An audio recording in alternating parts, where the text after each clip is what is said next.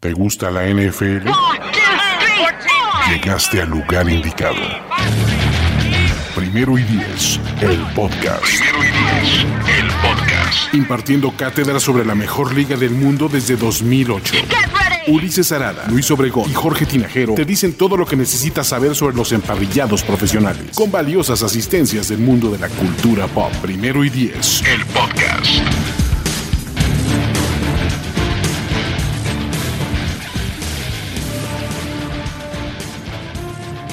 ¿Cómo están amigos?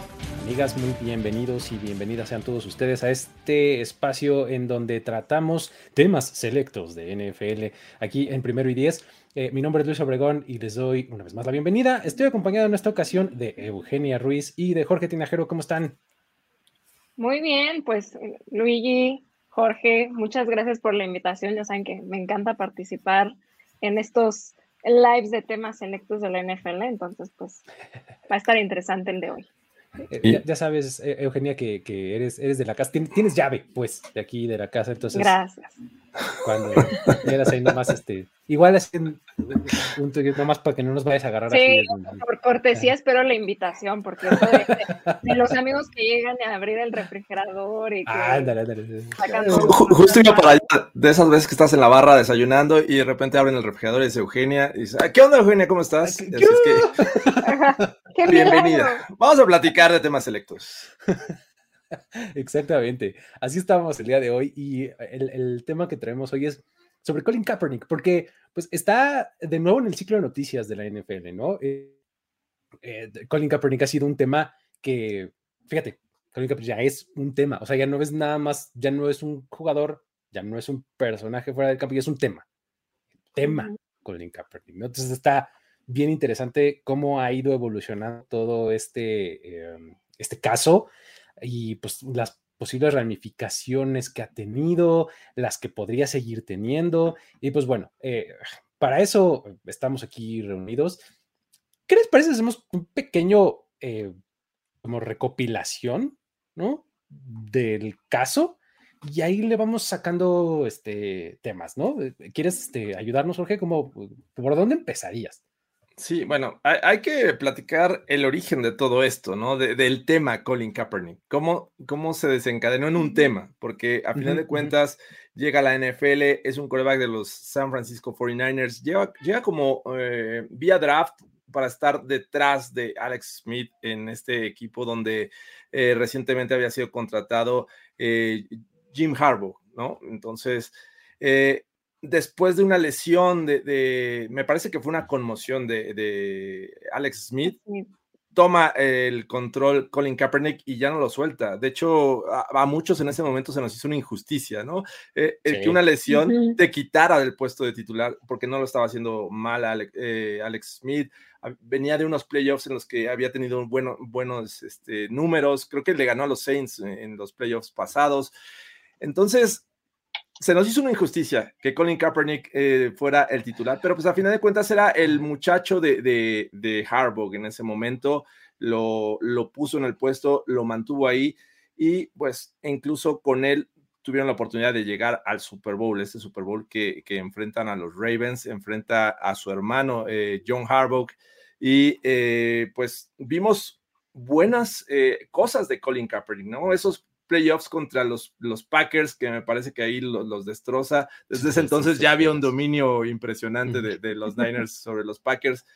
Y llega este año 2016, en el que pues decide que, que ante todas las injusticias que había en, el, en Estados Unidos, sobre todo el tema del abuso policial sobre eh, cierta eh, eh, sobre la gente de, color, bueno, le llaman de color, pero la verdad me gusta decir los afroamericanos. Eh, Colin Kaepernick decide poner rodilla al piso justo en el momento en que se toca el himno eh, antes de los juegos de, la NFL. Entonces, desde ahí, empieza a ser un tema Colin Kaepernick.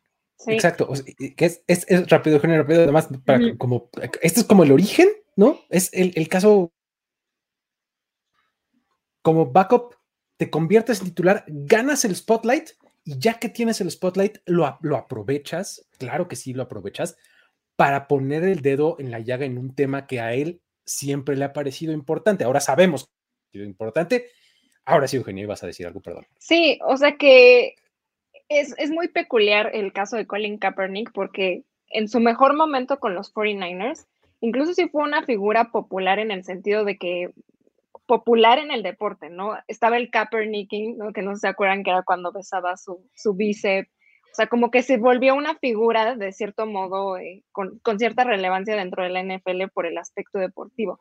Después pasa todo esto, incluso ahorita estaba leyendo que él comentaba, la verdad es que yo ya me sentaba desde antes cuando sonaba el himno nacional. Exacto. Pero la gente no se había percatado hasta que le tomaron una foto y esa foto se volvió viral ¿no? En, en 2016. Fue cuando eh, empezaron a cuestionar pues toda esta parte de que se estaba arrodillando. Y esto también surge, él empieza a hacerlo como en agosto de, ese año de 2016, en la pretemporada, y viene atado a un momento especial que fue en julio de 2020 con un caso muy mediático de un asesinato por parte de un policía a una persona eh, afroamericana que fue Philando Casson que ese video, o, al menos como la narrativa de esa historia, sí se volvió muy mediática porque fue eh, la persona que viajaba con su familia, con su esposa y con su hija, y que cuando lo detiene un policía y le dice eh, arriba las manos, él iba a levantar las manos, el policía cree que va a sacar un arma y le dispara. Y todo eso está grabado. Entonces, sale esto, se vuelve muy mediático, hay protestas y creo que eso detona que Colin Kaepernick haga una mayor acción más allá de, pues lo que, lo que mencionaba Luis, ¿no? Que viene arrastrando desde toda su infancia, adolescencia, etcétera. Es como lo que detona eso. Y creo que sí se debe a que justo era una figura mediática, porque después de haber llegado al Super Bowl, evidentemente te vuelves mucho más relevante, ¿no? Era eh, cara de varias marcas, ¿no? O sea, era estaba patrocinado por varias marcas tenía este como pues gesto significativo y le toman esta foto que se vuelve viral. La reacción que sigue pues es que lo cuestione la prensa, no sobre, oye, ¿por qué estás haciendo esto? etcétera. Y creo que ahí, cuando da las declaraciones de por qué lo está haciendo, es cuando la bomba explota. Exacto, que es, es, es, bien interesante porque además él en sus protestas y cuando le preguntan y demás, él dice, pues es que yo consulté a militares para hacer esta, esta protesta, ¿no? O sea, yo me, me asesoré con un boina verde, ¿no? Para decir en dónde podría ser más relevante en el himno, de qué manera así, ¿no? Entonces, eh, eh, lo hace a su entender de la mejor forma y creo que le sale bien porque gana la autoridad, ¿no? Es visibilizar algo que no necesariamente estaba en, la agenda principal. O sea, es de estos casos en donde la NFL logra saltar de la página de deportes en el periódico a la página principal. Entonces, eh, eh, es bien interesante el cómo, cómo hace este traslado y cómo a raíz de que eh, se queda así, ah, porque iba a ser una, una, un apunte más sobre lo que dijiste de este asesinato, este, Eugenia, que de hecho, alrededor de la liga empieza a tener un poquito más de resonancia. No sé si te acuerdas que en algún momento los mismos Rams, antes de la última jugada del partido, todos levantan las manos, como simbolizando esto mismo, ¿no? Y ya después sacan la jugada y demás, ¿no? O sea, ese mismo caso eh, es el como que le da muchísima atracción y eh, como que ya lo pone eh, enfrente de los ojos de todos. Se queda sin trabajo para movernos un poco para adelante, se queda sin trabajo y pues lo que sigue es este, eh, este asunto en donde pues casualmente nadie le dio trabajo, consideraron todos que no era lo suficientemente bueno para formar parte de un roster de NFL. Eh, o sea, ya no digas para hacer, ¿no? Según recuerdo, él había firmado un contrato que daba una opción de salida para los Niners, ¿no? Eh, decir, bueno, hasta aquí llegamos, creo que eh, ya no tengo que pagarte nada, no hay dead money, mm, creo que es lo que yo recuerdo, y que incluso hubo una, una posibilidad de un trade con los Broncos. Recuerdan que, que incluso John Elway eh, habló con, con, John Lynch y le dio permiso para platicar con, con Kaepernick, se sentaron en una cena, eh, pero parecía que no era lo que él buscaba en cuestión de dinero, Colin Kaepernick, ¿no? Porque los Broncos necesitaban coreback para 2017 en lo que había tenido con Lynch y con Trevor Simeon no les había gustado y eh, pues a final de cuentas no consigue ningún contrato en 2017. Porque fíjate, llega en 2011, entonces tienes 11, 12, 13, 14, ahí están tus cuatro años de novato porque fue de segunda ronda, sí. este, Colin Kaepernick, ¿no? Y todavía juega 15 y 16 con este contrato nuevo que mencionas, ¿no? Entonces, ahí es cuando sale de los... y ya no hay manera de contratarse, ¿no? Eh, llega todo este momento en donde dice, este, donde todo el mundo decimos, pues es que eh, el famosísimo pacto de caballeros, ¿no? Eh, eh, en donde, ¿no? Este pacto de caballeros en donde no hay nada escrito, no hay manera de comprobarlo, pero pues básicamente todo se pusieron de acuerdo. Que uno, uno lo sabe, ¿no? Es, es como cuando, cuando te van a cortar, que no es explícito, pero como que ya sabes que viene. Exacto. Y todo el mundo lo sabe, ¿no? Eh, que, además esto lo, empeora la situación, la llegada a la presidencia de Donald Trump, ¿no? Que es alguien que, lo usa, lo usa muchísimo para, para su campaña. O sea, justo en ese momento se, polariza todo. O sea, no, no hay algo como, no hay una zona gris o la gente lo ve como un traidor a la patria, ¿no? Y empieza a quemar los jerseys de Colin Kaepernick y a decir, eh, mi papá era militar y tú le faltaste el respeto a la bandera y te estás, eh, ¿no? Prácticamente burlando de los militares y sabemos lo que para Estados Unidos significa la milicia.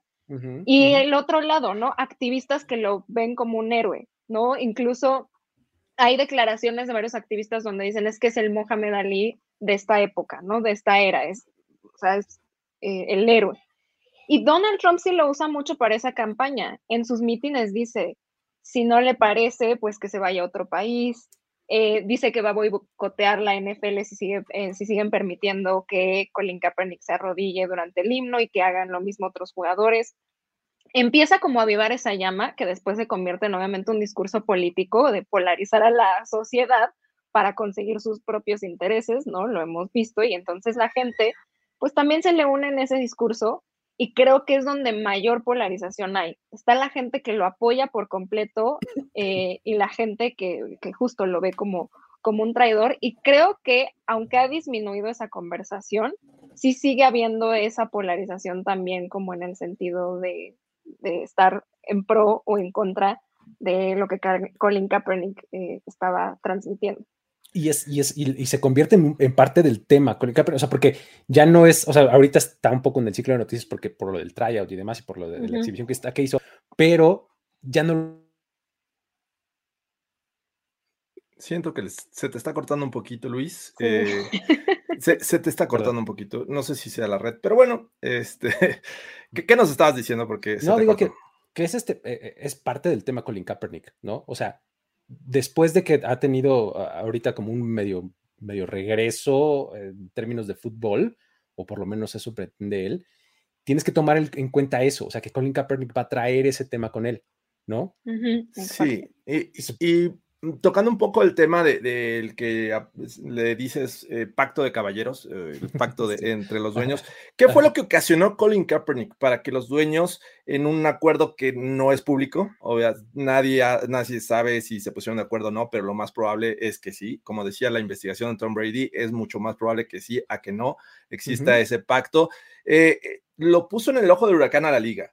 empezó a generar más ruido y otros jugadores se le unieron. El caso de Eric Reed, que, eh, también jugaba en los, en los Niners. Por ahí empezaron otros eh, jugadores a replicarlo de otros equipos.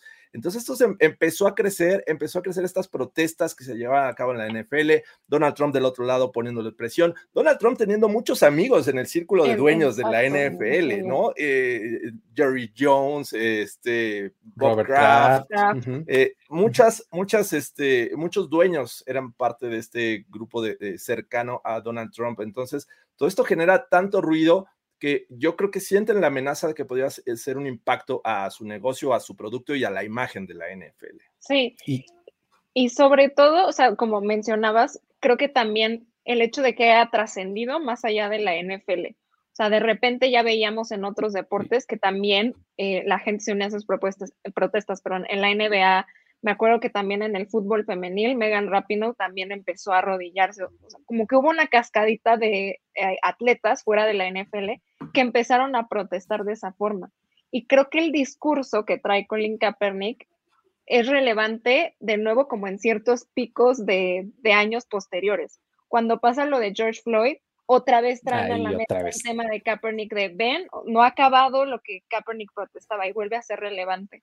Cuando sale el comercial eh, de Nike, otra vez vuelve como a, generar esa conversación alrededor de Colin Kaepernick. Ahora que está pasando esto donde eh, está grabando estos videos y haciendo estos trials, otra vez vuelve a ser relevante. Entonces, ya es, eh, ya trascendió su discurso más a su propia figura, donde ya no puedes hablar de uno sin hablar del otro, ¿no? Que es lo que mencionaba Luis. Entonces, que es exacto.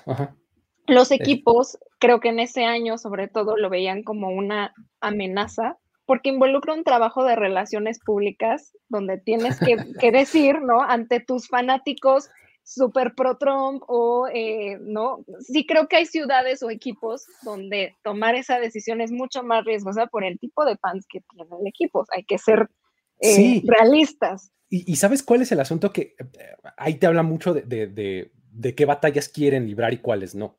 O sea, no hay problema aventarme el problema de la batalla de PR ser a la afición de Ohio que todo bien con Deshaun Watson, Exacto. ¿No?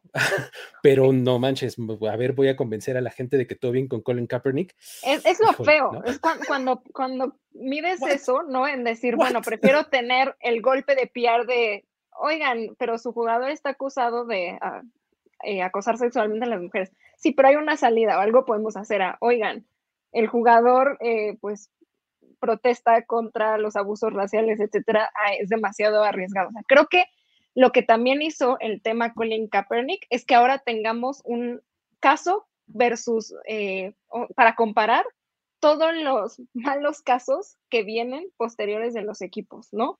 Eh, si un jugador realiza cierta ofensa o es acusado de algo y tiene una segunda oportunidad, inmediatamente comparamos con por qué Colin Kaepernick no.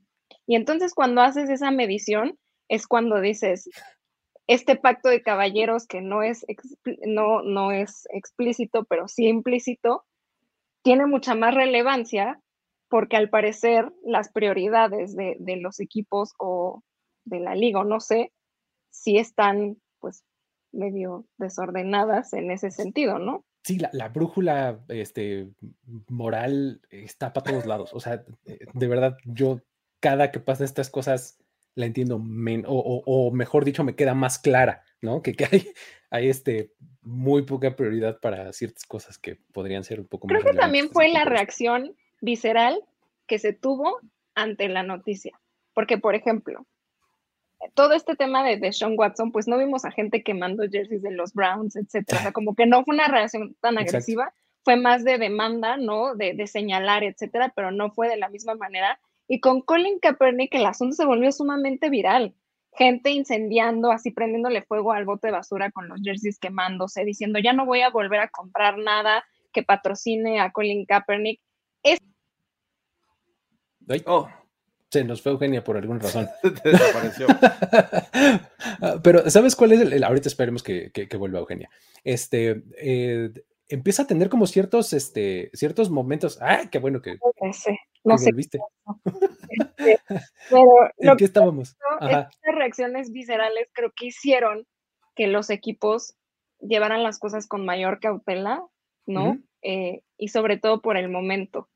Y a mí lo que me sorprende es que la narrativa continuó, incluso cuando ya Colin Kaepernick, la opinión positiva fue mucho mayor que la negativa. Yo estoy segura que si ahorita algún equipo lo contratara, que la verdad es que una, no creo que, pase y dos, la verdad es que ya no hay como razones suficientes para hacerlo, pero sí creo que si un equipo dijera, lo vamos a contratar, las ventas de ese jersey serían por los cielos. La gente empezaría a ir a los partidos, por morbo, por lo que quiera. Pero sí, ya, ya la, la, visión en la que se tiene a Colin Kaepernick en ese sentido, sí creo que cambió drásticamente de 2017 a ahora. Que, fíjate, vamos, vamos a entrar a algunas cosas que, que se han convertido como medio en, como que han agregado al personaje, ¿no? De entrada, toda esta discusión, Kaepernick se deja un afro, así, que obviamente está completamente pensado y diseñado para abonar a su discurso. Claro, ¿no? Claro. Totalmente. Es icónico ese afro. Ya es, exacto. El afro de Colin Kaepernick está perfectamente pensado. Luego, aparece en este comercial que mencionabas, Eugenia, de Nike, en donde dice, si alguien te dice que estás loco, pues más bien pregúntate qué tan loco quieres estar. O sea, no es de si estoy o no estoy, es, ¿estoy suficientemente loco? Soñando el sueño, ¿no? Y tiene toda esta campaña padrísima de Nike, ¿no? Eh, Pero las consecuencias de eso, o sea, si, si, tú analizas, porque ahí es donde yo creo que te das cuenta de que el tema Colin Kaepernick dio un giro de, 300, de 180 grados. ¿Por qué? Porque despuésito de ese comercial, las ventas de Nike aumentaron.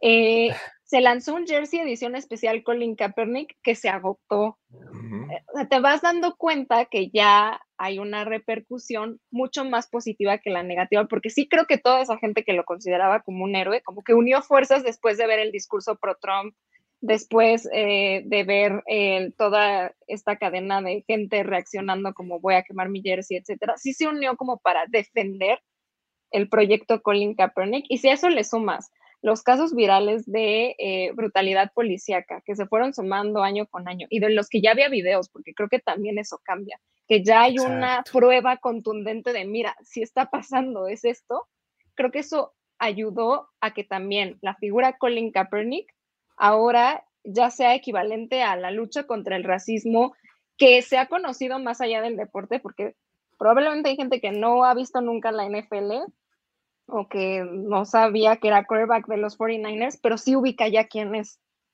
Es a lo que me refería yo con que saltó de la página de deportes a la página principal del periódico. Y a otras páginas, ¿no? El premio que le, otorgó Sports Illustrated, ¿no? El, Mohamed Ali, el legado Mohamed Ali, este, eh, se, lo, se, lo, dio él. También la revista GQ lo puso como el ciudadano del año a Colin Kaepernick. Entonces, ya no solamente, eh, y creo que es un triunfo de Colin Kaepernick, pasar de un escenario que te daba mucha difusión como es la NFL, a otros, en lo que ya no dependes de, la NFL, no dependes de esa imagen como coreback, hay que decirlo. Un coreback creo que eh, impulsa más eh, el mensaje que quieres dar, porque es la, figura más importante, no solamente en el fútbol americano, más bien posición más importante en el fútbol americano, sino creo que en muchos deportes. El coreback de cualquier equipo de la NFL me parece que es un, una imagen que yo creo que muchos respetan eh, dentro y fuera del, del, terreno del juego y en muchos otros deportes. Entonces, de eso se toma Colin Kaepernick para empezar este, esta protesta y que él estoy seguro, estaba consciente de que traería repercusiones en su carrera. Sí, claro. Totalmente, ¿no? Sabes la industria para la que trabajas.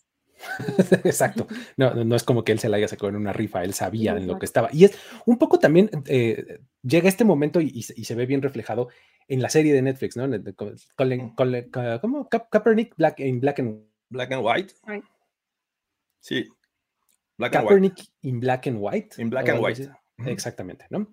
Este, em, él sabe perfectamente en el sistema en el que está metido, porque lo ha vivido toda su vida, de acuerdo a lo que nos eh, muestra en la serie, ¿no? O sea, en, todos los casos en donde se ve reflejado el ser eh, una persona afroamericana que es hija bueno, es hijo adoptivo de eh, padres blancos. Totalmente, ¿no? Y todas las cosas que eso implica. Y pues en estas, en estas, este, en estos montajes que tiene en donde sale él hablando directamente a la cámara y platicando y demás. Hace unas ahí analogías de la NFL con lentitud, hace este, menciona este estudio en donde a los bebés se les da un bebé, eh, este, un muñequito blanco y uno negro, ¿no? Este, para ver cuál es el bueno y cuál es el mal. O sea, eh, hace, hace un montón de cosas. Él está perfectamente consciente de todo esto y por eso es que él sabía perfectamente a lo que se estaba metiendo y es un poco parte también de lo que dice en el comercial al final, ¿no? Dice, pues si este, esto te va a costar otra, algo más, no importa, o sea, aviéntate, lánzate, ¿no? Sí, y justo, o sea, el que, que, haya, por ejemplo, hecho esa serie de Netflix, pues también te da a entender el, poder mediático que ahora tiene, ¿no? Que lo buscan para contar su historia de, de, este, de esta manera. digo, es, una tontería, pero por ahí alguien en, los comentarios puso algo que me, acabo de acordar que era cierto, pero cuando sucedió, incluso Rihanna dijo que no iba a, tocar en el halftime show ah, nunca hasta que contrataran a Colin Kaepernick, porque la NFL estaba buscando activamente que Rihanna fuera el, espectáculo de medio tiempo. Entonces, cosas así que se van sumando que le dan mucho más peso a la figura Colin Kaepernick, ¿no? Este, y todo lo que menciona, pues justo en esta serie también, como incluso esa parte del racismo existía dentro de su propio círculo social, su propio círculo familiar, que no era algo tampoco explícito, pero como uno ya trae estas cosas un poco arraigadas, incluso sus propios papás cometían acciones, ¿no? Que, que obviamente no eran con una mala intención, pero que ya las traían como dentro de sí, creo que da, da toda esa como explicación, ¿no? La escena que creo que todo el mundo ha comentado de que cuando lo detienen cuando está aprendiendo a manejar, eh, todas estas cosas que ya van como más allá de la NFL, ¿no? O sea, no nada más es una crítica de la NFL me trató mal, sino de, pues prácticamente la sociedad eh, me ha hecho percatarme de muchas cosas durante toda mi vida. ¿Sabes a mí que me impactó de esta serie de Colin Kaepernick? Eh, esta comparación que hace de la esclavitud este, en Estados Unidos con la NFL, ¿no? Este proceso de, seleccionar jugadores, de pesarlos, de, medirlos, de verlos cuánto corren, con esta eh, situación de venta de esclavos que, ocurría este, pues hace siglos, ¿no? En, Estados Unidos. Eh, y la verdad es que es brutal. Es, un golpe directo sobre la NFL, sobre alguien que, comenzaste a, decir, oigan, hay injusticias en la sociedad, pero también las hay en la NFL y la NFL las, las hemos visto y son evidentes. Hay muchos casos que podemos eh, decir de, este tema. Pero Colin Kaepernick ah, ah, utilizó este escenario, este documental, para también darle su golpe a la NFL eh, y que hay muchas cosas que, entiendo que en una, en una serie, en una película, eh, se dramatizan, ¿no? Eh, cuentas tu historia, pero tratas de dramatizarlo para darle un enfoque realmente atractivo para, para el, que lo está viendo. Sin embargo, no dudas ni tantito de todo esto que le haya ocurrido a Colin Kaepernick, porque, bueno, los que hemos tenido la oportunidad de ir a Estados Unidos, digo, yo, yo directamente no he sufrido casos, pero sí he visto que se, pone una camioneta al lado con la, este, bandera de Trump cuando estaba Trump en el poder, eh, eh, cosas así que se te quedan así viendo y dices, ay, está medio extraño el ambiente aquí, y dices, ahora una persona que creció con padres blancos, que te van a, eh, te van a criar a su estilo y a su modo y a, y a como ellos creen que es conveniente. Tampoco creo que los padres desde esa perspectiva son culpables porque, digo, lo haces lo mejor posible, aún nuestros propios hijos vamos a cometer errores, ¿no? Entonces, Exacto.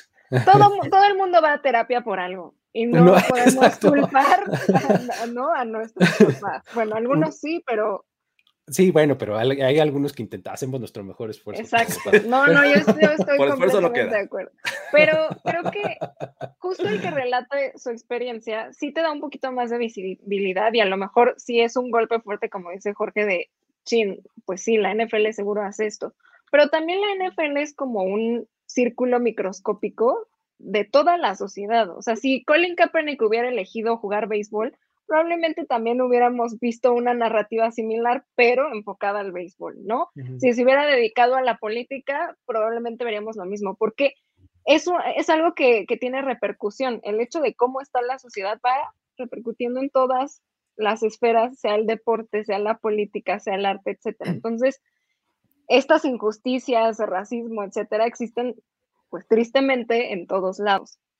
Entonces, pues, sí, por eso uno se siente como medio, ay, no sé, porque se, debería de seguir viendo y apoyando esto, pero luego también te pones a pensar, voy a encontrar otro hobby o otra cosa que, me guste. Y también va a tener, o sea, todo está tan mal que vas a encontrar otra cosa y vas a encontrar un caso similar. No por eso es normalizarlo y decir, ah, pues ya, no, en todos lados pasa, pues así me quedo. Pero no vas a encontrar algo que esté 100% libre de, de este tipo de cosas. Creo que solo lo único que te queda es ser consciente de eso y señalarlo para así intentar mejorarlo.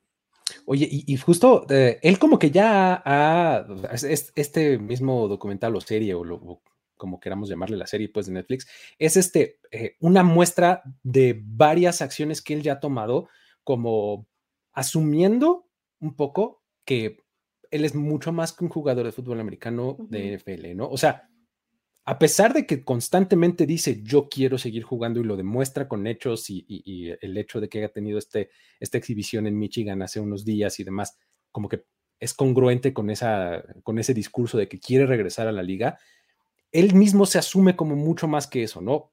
Tiene el libro publicado, ¿no? De, eh, como, como casi casi que guía para padres, ¿no? Este, un poco de su experiencia de cómo hacerle si adoptas a un hijo de una raza diferente.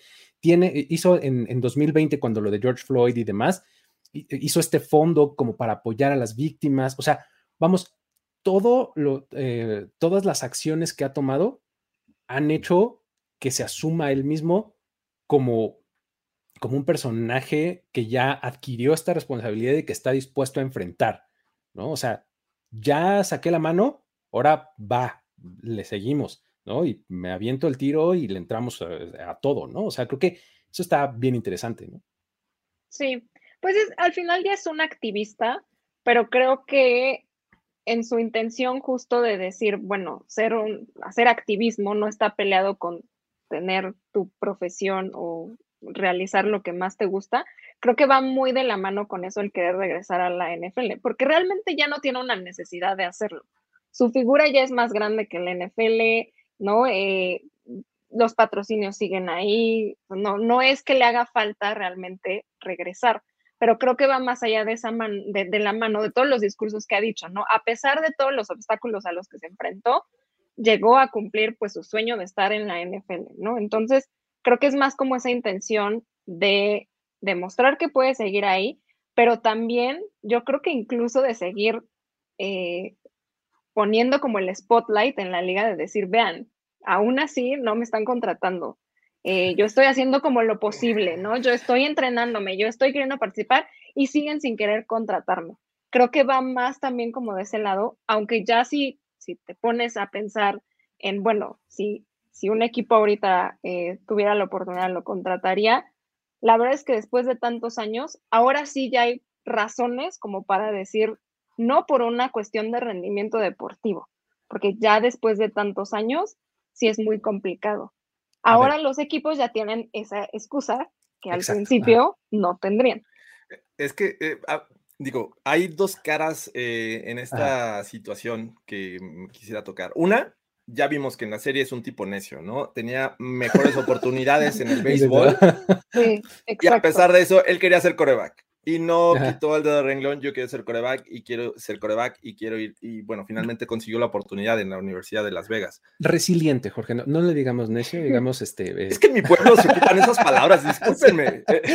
Está bien, mira, ya, ya ser terco... Persistente, persistente. Ya no, es algo negativo en ciertas cosas, o sea, depende de quién te lo diga y cómo te lo diga. Exacto, o sea, a, mí me han dicho, hay que ser necio cuando quieres algo, ve, búscalo, insiste y hasta que lo consigas. Y eso es necio, pero bueno, ok, vamos a llamarle persistente. Existe la figura de la persistencia en Colin Kaepernick y esto de, regresar a mostrar sus capacidades como coreback, que la verdad es que muchos sabemos que la sigue teniendo y que hay, e, es mucho mejor que muchos corebacks que, han pasado en este lapso que él no ha estado en la NFL y dices, ah, debería estar Colin Kaepernick. Y con Colin Kaepernick podría llegar este equipo a los playoffs. Y con Colin Kaepernick podría ser contendiente.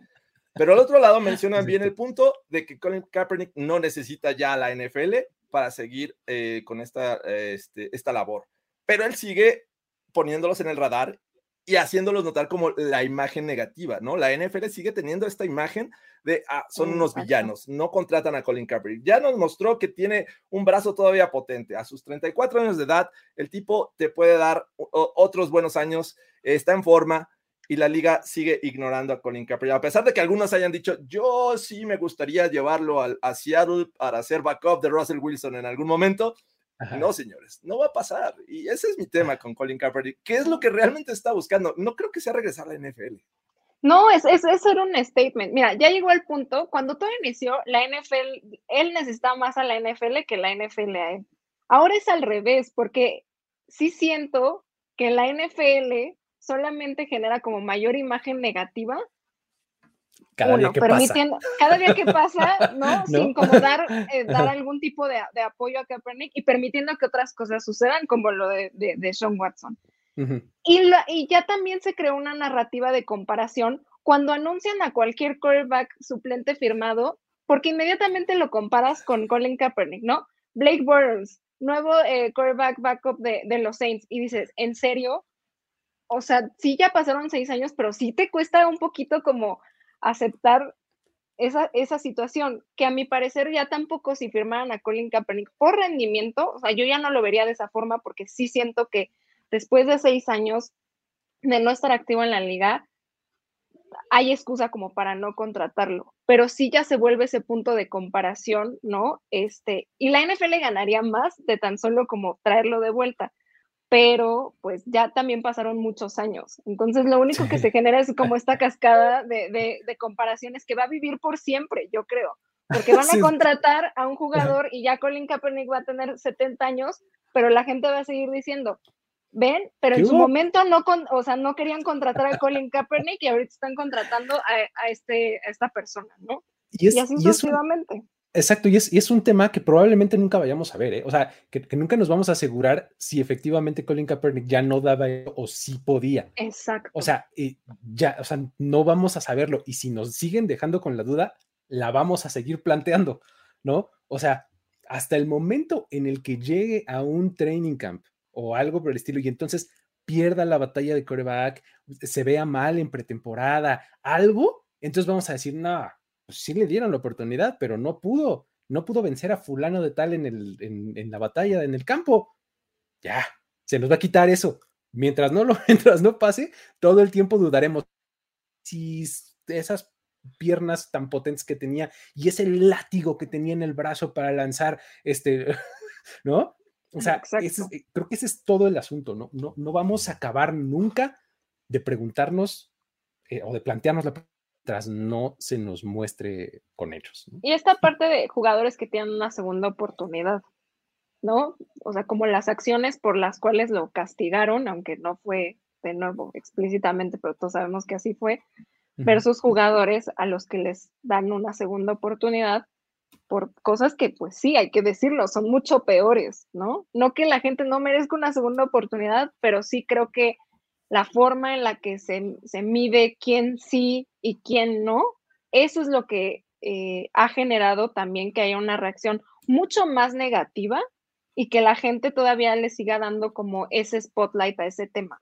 Sí, y, es que digo, el inicio de esta protesta no es Colin Kaepernick contra la NFL, ¿no? La NFL eh, tomó esto como una imagen negativa para, su liga, eh, bueno, todos los dueños lo vieron de esa manera, pero después Colin Kaepernick se encargó de, ir directo sobre la NFL, ¿no? Y, se nos estaba pasando por ahí de, decir de esta demanda que hubo eh, entre Colin Kaepernick y Eric Reed contra la NFL y que ahí hay un secreto, no sabemos cuál fue el acuerdo, porque esta demanda eh, llegó a un, a unos, este, a un acuerdo, un arreglo, acuerdo.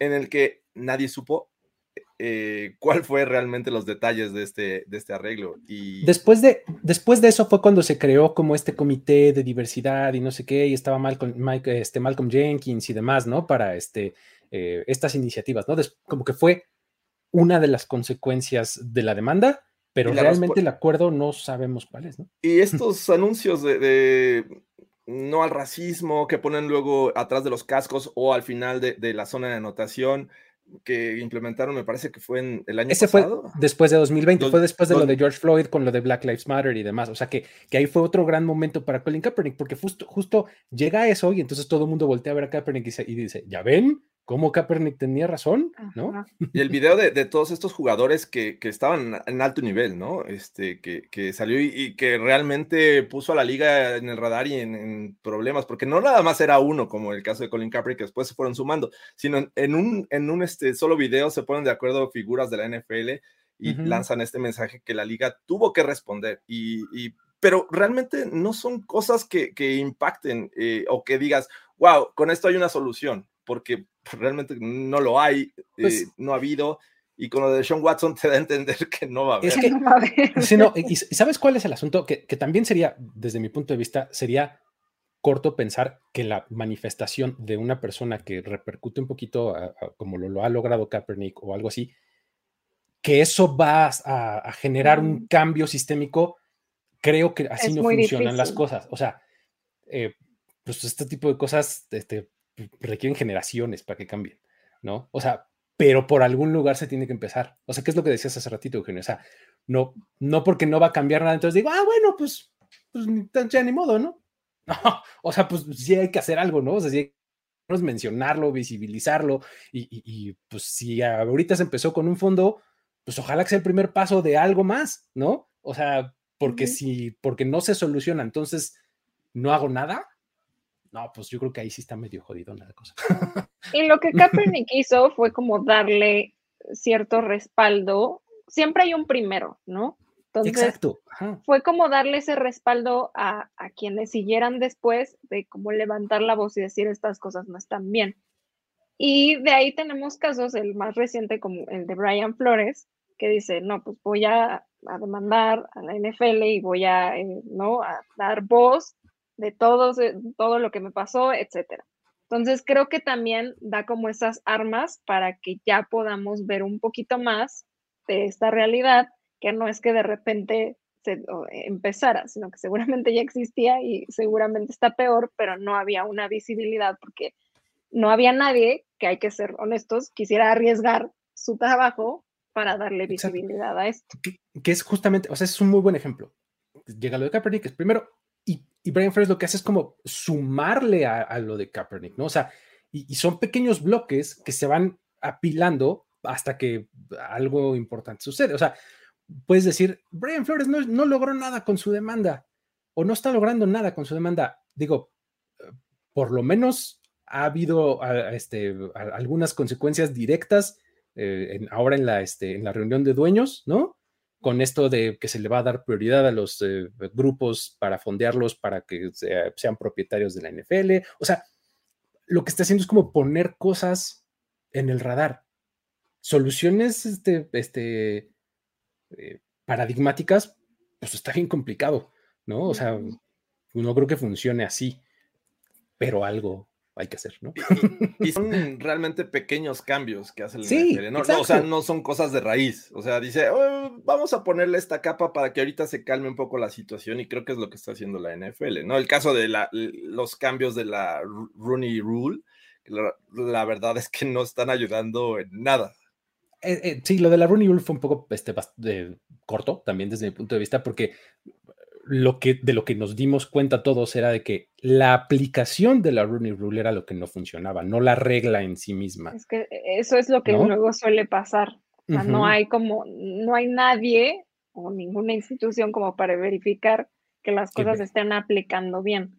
Porque de nada sirve decir, pues ahora vamos a hacer esto si no se está aplicando de la forma correcta. Entonces mm. creo que la sustancia tiene que ser eso. Ofrezco este cambio o propongo este cambio pero también tengo que dar pauta de cómo va a ser aplicado y, quién va a estar como vigilando que se esté aplicando bien, porque confiar en que todo mundo, todas las personas que están involucradas van a actuar de la manera correcta, así y además, no funciona. Cuando va en contra de tus propios intereses, que es el caso de los dueños de la liga. O sea, ¿cómo? O sea, ¿cómo, estás diciendo que, que, yo voy a cuidar que a mí me vaya menos bien de cómo me va ahorita? Que me voy a castigar. Voy a poner una regla para castigarme. O sea, me explico, por. Está muy complicado, ¿no? Pero bueno, sí, este, le, ponemos una regla a Luis Obregón de que si habla más de 30 minutos hay castigo. Entonces, no, o sea, va por ahí con la NFL. Sí, pero ¿quién, va a tocar la campanita, no? Cuando se pase. y, me, dan a mí la campanita, ¿no? Voy a aventar la campana para allá, cabrón. O, Luis Obregón se le queda viendo así al que, al que pone a cargo, pues no. Entonces, no, va a suceder. Y es, justamente la NFL, es como decían antes, es un club de Toby. Ellos ponen sus reglas, deciden quién está adentro y quién los va a vigilar pero que son empleados de la, misma NFL. Entonces sí está bien complicado. O sea, como, eh, es como lo de la investigación de Dan Snyder, eh, creada por Dan Snyder, ¿no? O sea, es como, como si a mí me dicen, oye, este, pues no sé, es que escribe algo sobre, tus virtudes, ¿no? Pues obviamente voy a exaltar cosas que quizás si otra persona las hiciera, pues no lo diría. Sí, sí es algo así, ¿no? Como Sí, totalmente. Pero bueno, eh, a, ver, hablando este, específicamente de, lo que ahorita podría dar lugar. Tuvo este eh, workout en Michigan. Desde hace, ¿qué será? Pues como desde que empezó más o menos la agencia libre y que pasó lo de Russell Wilson y a los Broncos y todo esto, otra vez volvió a agarrar este poquito de revuelo la conversación. Colin Kaepernick, porque el que dijo que sí le podía dar un trabajo, pero como backup y que estaba sobrecalificado para ser backup fue Pete Carroll, ¿no? Entonces, como que el nombre Colin Kaepernick y Seattle Seahawks ha estado como muy relacionado, ¿no? En, este, en, estos, en este mes, por ahí, ¿no? Entonces, ¿ustedes ven alguna posibilidad? ¿Creen que, creen que haya un ápice de posibilidad. ¿Qué podría aportar Kaepernick en términos de fútbol ah, hoy día al Seahawks o al equipo que se animara? ¿Algo? Yo creo que se queda en el discurso, o sea, y es un discurso que estuvo durante mucho tiempo, él como sí merece una segunda oportunidad, pero lo que no te ponían era como el, el apéndice de, pero no en este equipo, ¿no? O sea, como, o que alguien más se lo dé. Y la verdad es que yo creo que deportivamente hablando, ya no tiene muchas cosas que ofrecer ahorita por la falta de práctica. ¿Qué le podría aportar a un equipo de fútbol de la NFL en estos momentos? Buena publicidad y una estrategia de marketing. Eso es todo, porque sí creo que el, club eh, sería visto de una manera completamente diferente por el simple hecho de firmar a Kaepernick. Veamos el lado contrario con los Browns. Contratas a Deshaun Watson y lo único que generaste es que un equipo que era que tenía muy poca relevancia, ¿no? Dentro de, la liga, ahora se ha condenado por todo el mundo y sea como de los Browns son el peor enemigo de, la gente, cuando realmente no figuraban. Entonces creo que eso es lo que ahorita podría aportarle Colin Kaepernick, porque deportivamente, por más videos que nos esté mostrando, es muy difícil realmente saber cómo eso se traslada a la práctica ya en un partido de fútbol americano después de seis años de no estar activo en una liga profesional. ¿Cómo lo ves tú, Jorge? Pues definitivamente desde el punto de vista eh, deportivo, eh, Colin Kaepernick mejor que Drew Locke, sí. Eh, me parece que Jacob Eason llega este año también con, con, los Seahawks. El año pasado que Gino Smith también. O sea, híjole. Ahí es cuando empiezas, es, es, que por eso es que la pregunta se vuelve relevante. O sea, tenemos 32 equipos de NFL y pues si repasamos uno por uno, yo creo que si encuentras unos 10 en donde dices, eh, me la jugaba, me la jugaba. O sea, no, Digo, y buscando Colin Kaepernick regresar al NFL, que sigo creyendo que eh, en este momento ya no es como que su objetivo principal, pero pues ya bajó sus pretensiones. Digo, ya dice, ahora sí voy a aceptar un puesto como backup. Antes decía, no, es que backup, yo no, no mi nivel no es de backup y eh, claramente estaba de acuerdo con él. Ahora dice, a donde me vayan a contratar, no importa, si, me ven como backup, yo estaría dispuesto a, firmar con ese equipo. Eh, los Seahawks no es para llegar como backup, no es para llegar como backup de, de Drew Locke. Eh, nadie lo vemos en ese puesto, ¿no? Y, e incluso Pete Carroll, ¿no? Tuvo algunos, algunas declaraciones interesantes eh, con el tema de la última junta de dueños, los criticó por todas las medidas que tomaron. Entonces, eh, está haciendo como que el, match, eh, los dos hicieron swipe a la derecha, este, y ustedes saben a lo que me refiero. Eh, entonces, me parece que es un gran fit para, para los Seahawks, pero dudo mucho que se vaya a dar. O sea, sinceramente dudo que Colin, Kaepernick vaya a regresar a la NFL. ¿Crees que antes también la, excusa era justo eso? Es que Colin Kaepernick busca ser, busca ser quarterback titular, ¿no? O sea, por ahí va más o menos la narrativa y ya en los últimos años no había nada que te hiciera creer que sí era así o que no. O sea, como que no había ninguna declaración que, dijera como, no, yo sí quiero ser titular. Y ahorita ya sale esta declaración de yo sí aceptaría ser backup. Entonces, como que también creo que pone a los equipos que, sobre todo a los Seahawks en este entredicho, porque Pete Carroll sí dijo, no, sí merece una segunda oportunidad. Pues ahí está, ¿no? Porque no se la das tú. O sea, esa sería como la siguiente pregunta. Que Exacto, así de, eh, sí, sí, no, hay que hacerlo. Este, ya, háganlo, ¿no? o sea, los dueños de la liga volteando a ver uno al otro, ya, órale, vas. No, no, tú, por favor, no, vas, ¿no? y pues nadie se anima. O sea, en este momento puedes identificar por lo menos dos equipos súper coreback needy, ¿no? O sea, por lo menos dos. Alguien con experiencia, o sea, vamos a decirlo así, necesitan un quarterback con experiencia. digo, y estoy hablando específicamente de Carolina Panthers y New Orleans Saints, que son equipos así con necesidad obvia de quarterback. Y Carolina está más arriba, ¿no? sumaría a los Falcons. Ok, ah, perfecto, gracias. Sí, Atlanta Falcons. O sea, básicamente el sur de la nacional. Sí. ¿no? Menos Tampa Bay. Y más si Tom Brady dejó el retiro, creo que le surge más. Exactamente. NFC South, ahí están los tres equipos más needy en este momento. Ninguno ha mostrado, pero ni medio resquicio de interés. ¿no? O sea, prefieren los Saints cambiar su pick este, para subir un, un par de spots a ver si les cae algo, que decir, échame a Colin Kaepernick, ¿no? Y no nos olvidemos que esos tres equipos también buscaban a Deshaun Watson. Los tres, exactamente. Entonces, un tema de, de PR negativo no es. La doble moral, por ahí. Sí, exacto. definitivamente, creo que eh, eh, eh, es cuando te das cuenta de que este acuerdo es, una realidad, ¿no? O sea, a ver, no me toques el tema Colin Kaepernick, podrás ver a quien quieras y con los problemas que quieras, excepto Colin Kaepernick. Entonces, está muy claro eso. Si los Saints prefieren tener a Blake Bortles. Oye, si Urban Meyer siguiera de head coach, lo contrataría como Tyrant, nos dice por ahí. ¿No? Híjole, no, yo creo que si haya un coach que iría en contra totalmente de lo que Kaepernick representa, siento que Urban Meyer en el espectro opuesto. Acuérdense que Urban Meyer era este súper pro maga, así, pero absolutamente declarado maga.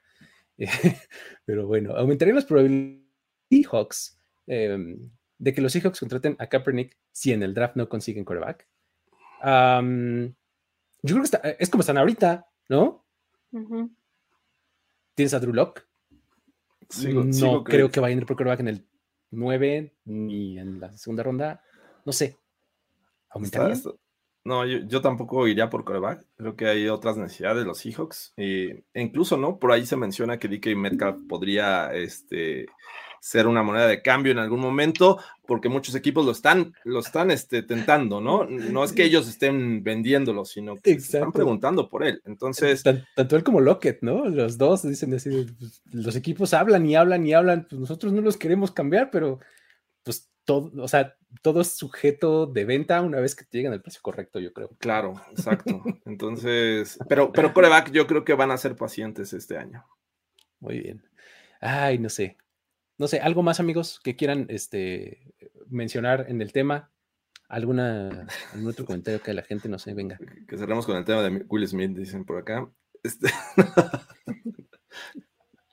¿Quién sería el Will Smith de la NFL y quién Chris Rock? Ese va a ser el nuevo tema. ¿Quién sería el Will Smith de la NFL? Este, híjole. Pues, ayer publiqué un meme buenísimo que alguien hizo de, los Jets. O sea, que decía, eh, cualquier jugador, o sea, de, de, college en el draft, cuando van a, este, cuando los Jets están en el reloj, y era este esta imagen de Will Smith diciendo keep my name out of your mouth. Sí, así de ni me menciones. Ni me menciones. No, pues, ya tuvimos nuestro Miles Garrett y Mason Rudolph, ¿no? En algún momento. Ah, así es que ser. ahí está. Pero es que tendré, ah, sí, bueno, sí, sí, sí, sí. De hecho, sí es muy aplicable porque hubo una ofensa a otra persona y entonces. Ah. Oye, y el, en el momento en el que, ¿se acuerdan? Creo que fue Bruce Arians, ¿no? Que, le empezó a pegar a su propio jugador para que se calmara, ¿no? ¿Se acuerdan de que hasta resultó multado, ¿no? Sí, sí, sí, claro, también. Es otro ejemplo. Eh, que también, digo, por aquí nos mencionan que, que si viendo con buenos ojos una segunda oportunidad de Cap, ¿qué le ven de bueno o qué puede aportar? Eh, eh, está también, y creo que lo estamos dejando a un lado, el tema falta de ritmo el ritmo de juego es sumamente importante. Un año te pesa bastante, ¿no? De, cuando vienes de una lesión, ya no eh, regresas al mismo nivel, tienes que, este, tienen que pasar varios meses para que vuelvas a adquirir el nivel que te, habíamos visto antes de una lesión. Ahora con Colin Kaepernick, después de que su último juego fue en 2016, 17, 5 años. Sí, totalmente. Serían, digo, estaría 6 la temporada en la que volvería a empezar. O sea, sí, es. Está complicado. Pero lo que podría aportar sería experiencia, creo. O sea, como pues mentorship, no sé cómo decirlo. Pero es eso. Oye, qué, gran idea aquí. Eh, eh, sería, ¿sabes qué? E, es bueno porque hay que irse actualizando conforme a lo que está Sí. Pero para ese momento yo creo que ya el tema, espero que ya el tema Will Smith esté ya en el olvido porque... ¿Sabes qué? fue. A, mí me parece bien difícil que eso vaya a pasar. O sea, se me hace que es de esos momentos de la televisión que va a quedar inmortalizado por siempre. ah, claro. Warren Beatty diciendo que ganó este La La, Land cuando había ganado este Moonlight. O sea, están muy buenas las teorías de conspiración alrededor de todo esto de Will Smith, pero es un tema para otro espacio, muchachos. Sí, en el siguiente capítulo, Will Smith, ¿fue real o fue actuado? Y entonces Jorge va a traer las teorías de conspiración, va a haber alguien que va a defender que fue real, ¿no? Exacto. Les adelanto una. Eh, dicen que la marca patrocinadora de este evento de, entrega de Oscars eh, este, es, tiene, Julio César Chávez Box. No, tiene, es una farmacéutica, es una farmacéutica y tiene un producto para la alopecia. Entonces, que justamente uh. después de esto sacó... Eso estaría terrible. Búsquenlo por ahí. E, es, la, misma de una vacuna. Entonces, yo ya he leído las, las, teorías de conspiración, pero esto es tema de otro programa, muchachos. También que era para subir los ratings, ¿no? De, los Sí, sí, sí. Pero bueno, Mejor una dame para los overreactions. siempre está en boca de. Es cierto. Y siempre podemos contar con que va a haber otro momento donde va a querer golpear a alguien. Sí, pero... donde se va a caer. Irremediablemente se, va, a caer, de espaldas. La postura de Adame es más de Mason Rudolph que, que, que el, que esté pegando. Entonces, bueno, ni hablar. Ah, no puede ser. Pero bueno. Muy bien, por eso, eh, por eso y más ustedes vienen a este canal, no se hagan. o sea, vienen por su plática de NFL, pero se quedan por todo lo demás. Empezamos con un tema serio, ¿no? De conciencia y terminamos con. Sí, pero Alfredo Adame siempre se cae. Patadas de bicicleta, muchachos. Aquí ya nos lo pusieron. Efectivamente. Pero bueno, muy bien. Pues con eso entonces cerramos la plática del día de hoy. Este, amigos, muchísimas gracias por haber estado por acá en vivo, dejando sus comentarios. Si ven esto también diferido, dejen su like, hay un comentario por acá abajo. Gracias a todos. Este, díganos qué, qué, qué tema se les antoja de preferencia de NFL, los otros van a llegar solitos. Con eso rematamos el programa. Exacto, denos un tema de entrada de NFL para los, para los miércoles, este, de actualidad o este, evergreen. Como y vean, va a terminar en esto, inevitablemente. Entonces. De todos modos, vamos a acabar hablando de cómo Alfredo Adame se cae y Edgar también se cae, ¿no? Y, regresó 21 líneas a 24 cuadros. Sí, este, eh, ahí están los, este, la nueva temporada. Hoy tuvo este, su transmisión ya para toda la gente. Eh, hablamos de películas de fútbol en ese espacio. Ya saben que si quieren ver el momento en el que se graba, nada más es cosa de que ustedes sean miembros eh, de esta comunidad a partir del nivel Pro Bowl para arriba. Y si no, pues ya un poquito después, eh, diferido, lo van a poder. se, va a hablar también de, la filmografía de Adame, ¿no? Exacto. un recuento de las telenovelas. De las, sí, sí, sí, de programas que ha conducido con éxito, otros con no tanto éxito, pero ahí está. Yo, quería empezar una, una de, películas mexicanas de terror y con vacaciones de terror era, era mi, prime, así es que, bueno, ya, les platicaré de ese proyecto. Ya está, muy bien. Perfecto, pues entonces, eh, um, muchísimas gracias a todos, muchas veces eh, por haber estado por acá y nos vemos la próxima. Bye bye. La celebración ha terminado. Primero y diez, el podcast. Primero y diez, el podcast. Más verdades, desvaríos y sin sentidos en la próxima emisión de Primero y Diez, el podcast. Conducción, guion y concepto. Ulises Arada, Luis Obregón y Jorge Tinajero. Producción y voz en off, Antonio Sempere.